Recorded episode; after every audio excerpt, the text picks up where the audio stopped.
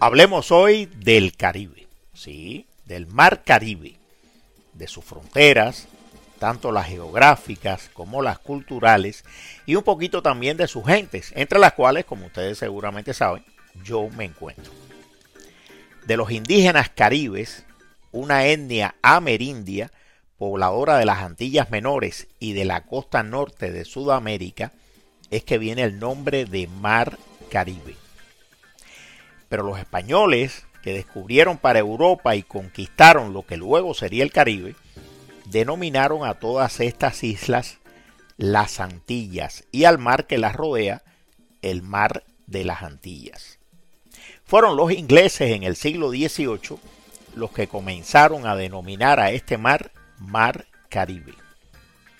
Lo cierto es que la situación geográfica y geopolítica del Mar Caribe y de toda la región del Caribe que en conjunto constituyen una entidad espacial muy propia, es por decirlo menos extraordinaria. El Caribe se encuentra justo al sur del Golfo de México y de la península de la Florida, al este de México y de Centroamérica, que le da salida al Pacífico por el Canal de Panamá, al norte de toda la cornisa norte de América del Sur y con salida abierta por el oeste y por el noroeste al Océano Atlántico. El clima del Caribe es tropical, nada de fríos que pelan, ni de mares congelados, ni de borrascas invernales, pero está expuesto durante seis meses, aproximadamente seis meses del año, a ciclones y huracanes, algunos de ellos terribles y desde hace años también está expuesto al futuro incierto del cambio climático. Para los historiadores y los académicos que se dedican a estas cosas, hay por lo menos cuatro Caribes. El primero sería el Caribe insular o Caribe etno histórico, que acoge, además de las Antillas Mayores y las Antillas Menores, también a las Islas Lucayas o Bahamas.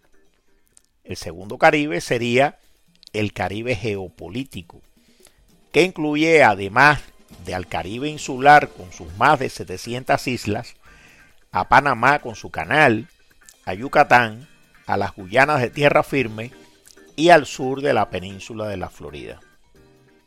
El tercer Caribe sería el Gran Caribe o la Cuenca del Caribe, una gran cuenca hidrográfica que incluye, además de las dos anteriores, a partes de Centroamérica, a las zonas costeras e isleñas de Venezuela, Aruba, Curazao y todo el Caribe colombiano.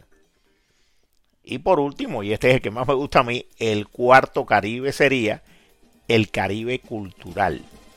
Un concepto amplísimo, complejo y muy rico que puede incluir, ¿por qué no?, a partes del sur norteamericano, por ejemplo, al Miami gastronómico y musical cubano, al Nueva York del Latin Jazz y la salsa, y al Chicago boricua, y también a la Colombia costeña de García Márquez, el Panamá de la música urbana, el Brasil de la samba y los orichas, y al Londres del reggae jamaicano.